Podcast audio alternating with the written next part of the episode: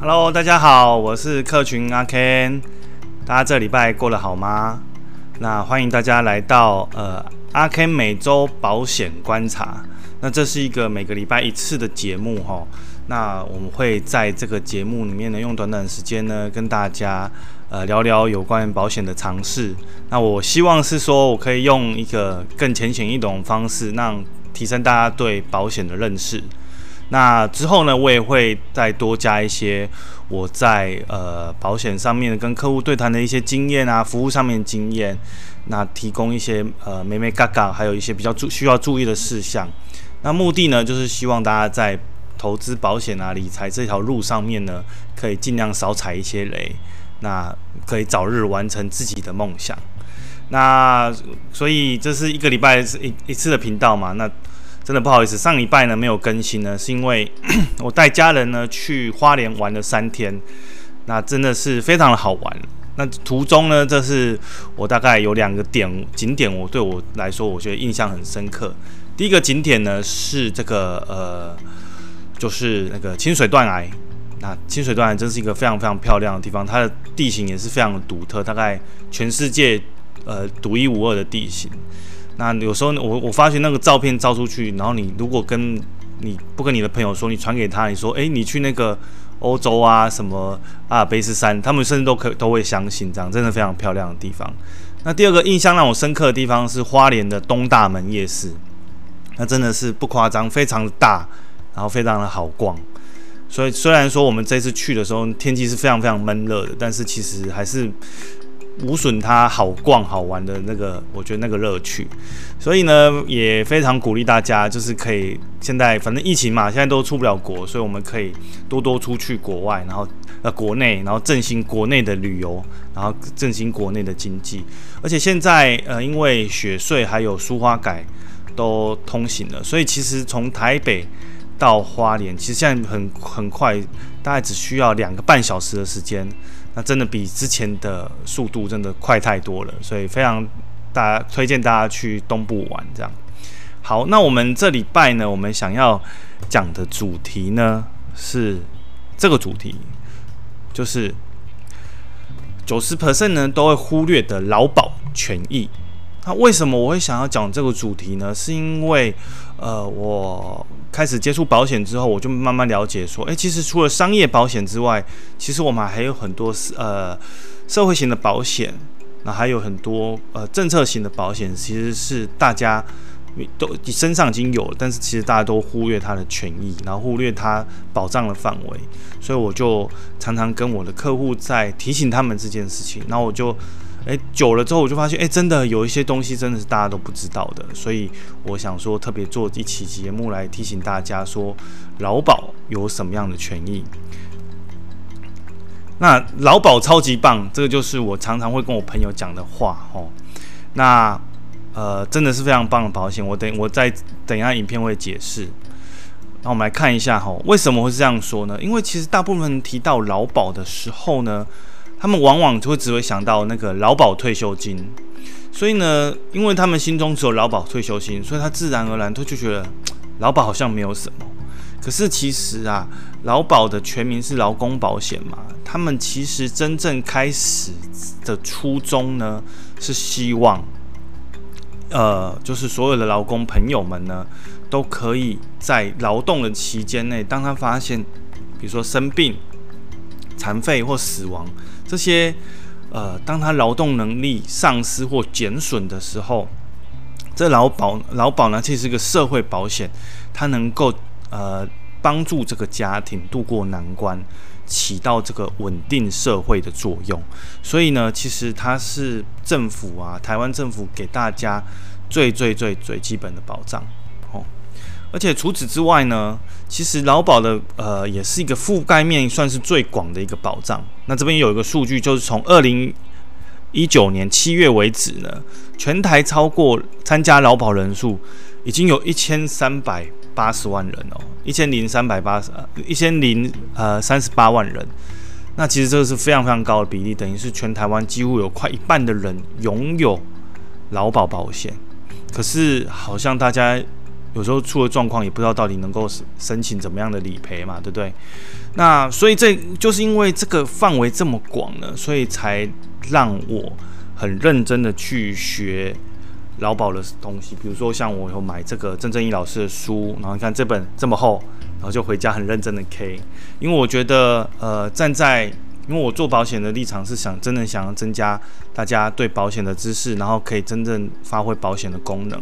那保那既然劳保是一个这么覆盖面这么广的保险，那其实我多学习它，那就代表说我可以帮助人的机会就越多。其实这个人可能不是我的客户，但没关系，我也会很乐意的，希望我可以我的我的知识能够为他们所用这样子。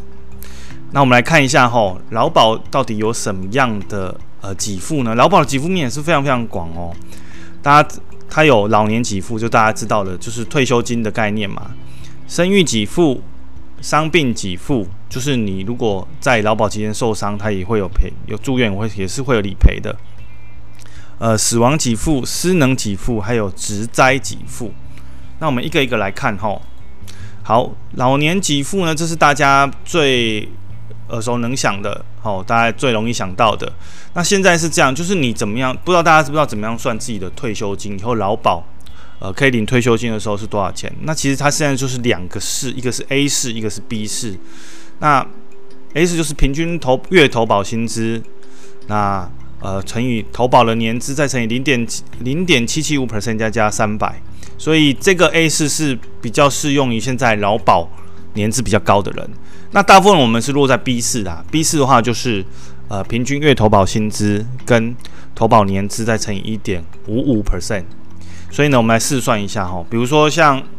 像客群的呃，我大概已经工作了十二年，有十二年，我在三十岁的时候就开始有劳有最后有劳保资格。那因为我从美国回来嘛，然后我一开始进来的时候，我的薪资应该就有报到最高薪劳保薪资了，所以就是四五。我们如果用四五八零零来看的话，那最高呃六，它就是取说你最高这辈子最高六十个月的薪资，然后去再去除出来的平均月投保薪资。那我应该我们就假设我有四五八零零好了，所以呢一年这样四五八零零的这样的薪资，可一年的年资可以换到七百一十块。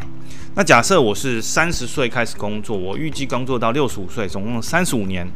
所以呢，我乘出来是七百一十块乘以三十五，就等于说，如果一切顺利的话，哦，我在六十五岁以后，我每年我每个月可以领到两万四千八百零五块的，呃，叫做劳保年金，就是否我退休的，哦，听起来还不错吧？哈、哦，可是大家会有人说，诶，那之后。劳劳保会不会会倒啊？会有影响？关于这个呢，其实我觉得还蛮重要。我们之后呢，专门做一期视频来跟大家解释，好不好？好，好。所以我今天我要跟大家讲的重点不是劳保退休，是这个，是后面开始的。大家知道，其实劳保当呃女生她生生产以后，她就会给她两个月的投保薪资的，叫做生育给付。而且这个不管是这个女生是已婚或未婚哦，只要有生产，其实都可以的。那根据阿 Ken 实务上的经验，就是我那时候就去帮妞妞报户口，我女儿妞妞报户口的时候，其实她在户政事务所，她就直接帮你申请了。所以这部分其实是大家不用担心的，大家应该都会都会领到的。好，那再来就比较重要了，重要就是说，今天如果我在劳保期间，然后我生病了，那当我就因为住院。或是接受治疗，我就是第四天，就是呃第四天开始呢，我没有办法收到拿到呃，就是收到收取到正常的收入的时候，我从第四天开始，就前面三天不算了，第四天开始呢，我就可以开始是，我就可以拿到所谓的伤病给付。伤病给付就是怎么算呢？就是那个月投保薪资再除以三十，就会出来我们的平均投保薪资，然后他一天呢会给你。平均投保薪资的一半，哦，对，所以呢，所以就是它的这个作用，然后就看你没有工作的时间是几天，它就再乘以天数这样下去，所以就是你你总共可以拿到的那一笔钱是多少？所以这个呃，就像我说的，劳保呢，它其实是为了保障大家没有收入的时候，对，所以就是你保障一些劳工因为住院啊、治疗没有办法取得收入的状况。好，那死亡给付，呃，其实所以就这个其实劳保也是有类似给寿险哦，就是它分成两种，一种是假设我是被保险人，我本人死亡的时候呢，我的家属呢可以领到丧葬津贴，然后还有可以领到所谓的遗属年金。哦，这个丧葬津贴有时候这样加起来，有时候可能可以领到。大概二十个月以上哦，就是四五八零零乘以二十个月以上的，所以它也是会有一个大概快接近快，有时候快接近快一百万哦这样的死亡给付，所以挺重，还蛮不错的吧哦，所以可以否一些丧葬费用。那如果你有一些家人，剩下的家人符合一些比如说需要照护的条件，还可以领领遗属年金来继续照顾后面的就是还在的家人。那假设我的呃我的家属死亡的话，我本身是有劳保的，那我家属死亡，他他没有劳保的话，我也可以领到相对应的丧葬津贴。好，那这一块呢，失能给付是劳保我觉得最重要的给付。那大家还记得我们上一次的影片是讲那个失能残废险的重要性吗？那除了商业保险之外，其实大家最基本的呃残废险的保障呢，其实是你的劳保。劳保的失能给付呢，它其实分为就跟商业保险一样，它其实有有分一次给付跟失能年金给付。那绝大多数的劳保的给付都是失能给付，都是一笔钱的。那除非真的是严重到一个阶段，可能一到三级残之后，然后又符合特定的条件，劳保才会开始给你类似每个月好像年金这样一直一直给。那就像我们上次提到，其实年只有就是年金其实才能真正解决长期收入受损的问题嘛。但是呢，劳保的好处是，劳保的失能等级有十五项，十五级两百二十两百二十一项，这是比商业保险还多很多的，范围还要广的。商业保险呢，只有一到十一级残，好、所以呢，其实提醒大家就是说，这个这个这个保险，我这个呃劳保，其实它在失能给付上面是比商业保险还强很多的。很多时候，商业保险的残废险不会赔到的状况呢，可是其实劳保是会有给付的，是有可能会赔的。所以其实我们就花，为什么花很多时间在学劳保，就是这样子，因为很多时候是可以帮助到其他人的。那劳保呢，还有一个特别呃特别跟商业保险不一样的呢，是因为它很强调职灾，就是当你在呃因呃工作的时候呢，因为跟工作相关的事事物的时候，然后受受了伤，其实都会有刚才那些给付都会有一些加成。比如说失能失能给付的话，如果是一次金的话，如果确认是劳保的话，就是那个一笔钱出来乘以一点五 percent，就是它会再多加五百分之五十的意思。那死亡的话呢，就是直接就遗嘱津贴本来可以可以最高省领到三十个月，它直接就多十个月给你。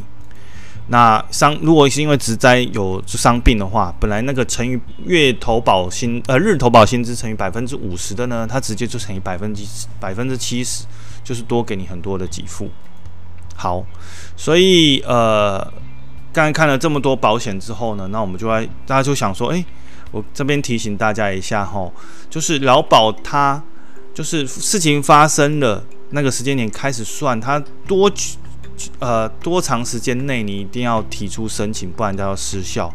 那这边我就引用了郑正一老师他做的一张图，他这边就基本上把所有的保险都列的请求权时效都列出来了。那这边可以看到是劳保，它的是五年，好，五年的请求权时效，也就是说，当回想一下，就是如果有一件事情，哎、其实哎、你过去不知道可以给付，然后你现在五年内你还可以赶快去跟劳保局申请劳保的给付。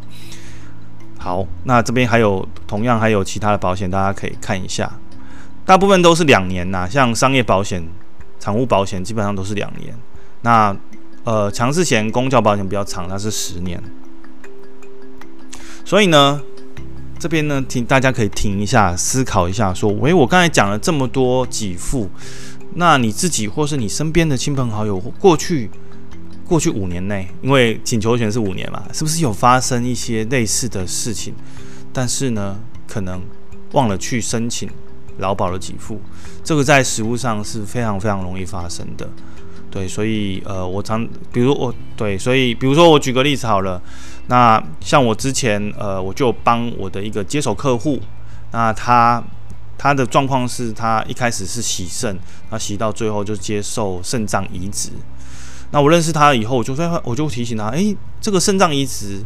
一基应该是可以申请到劳保的失能给付哦，你要不要试试看？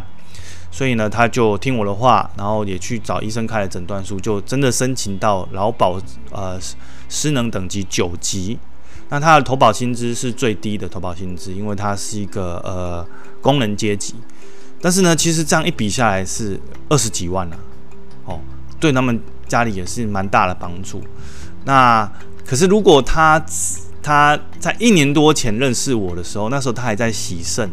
那如果那时候提醒他去。申请劳保给付的话，他有可能申请到七级残哦。七级残呢，就是大概会有呃，可能可能会有三四十万，所以这是可能是一一倍以上的差距。所以呢，其实这也是大家现在可以理解说，为什么我说劳保真的是一个好保险的原因吧。其实有很多时候它是会帮上蛮多的忙，尤其是在呃，我觉得越如果你的呃是越中下阶层，然后越辛苦的。人呃，保护呢，或人民呢，他其实是帮助越大的。好，所以大家听了刚才听了我老讲了劳保这些这么多东西之后，其实就有两个关键因素，大家一定要注意。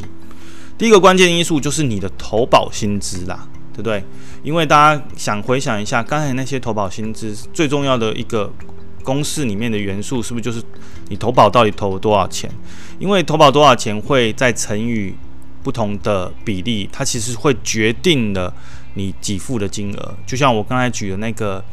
呃肾移植的例子，如果他他是他的投保薪资是两万多，如果他是四五八零零的话，他其实拿到那笔二十万，可能会马上变成四十万或五十万。所以呢，这边要请大家注意一件事情，就是你要赶，你最好去确认一下你的投保劳保投保薪资到底对不对。那会不会有雇主，然后帮你？虽然你的薪资很高，但是他帮你低报你的投保薪资的现象，哦，因为他为了要省自己的成本，哦，这是要大家特别注意的。那第二个关键就是投保年资啊，那这没有话讲，就是其实劳保是十五岁之后就可以投，就可以开始工作，就可以申请劳保了。然后重点是他其实你换别的工作，那劳保的年资都会全部累加在一起的。那我刚才说嘛，其实很多人容易忽略劳保。那我自己的经验上来看，有两个族群的人特别容易忽略劳保。哦，第一个是中小企业主，因为呢，中小企业主是这样的，在五十五五个人以下的中小企业，其实是不需要强制成立投劳保投保的单位的，所以就是你自愿看你要不要投保。那其实员老板都愿意帮员工投保。哦，因为其实政府就会负担一些，然后员工也会负担一些，但是呢，通常问题会发生在那个中小企业老板这个人身上，因为呃，因为现在呃劳保大家负担的比例是这样，政府会出十 percent，然后员工会出二十 percent，那企业主呢，就是公司帮你出七十 percent，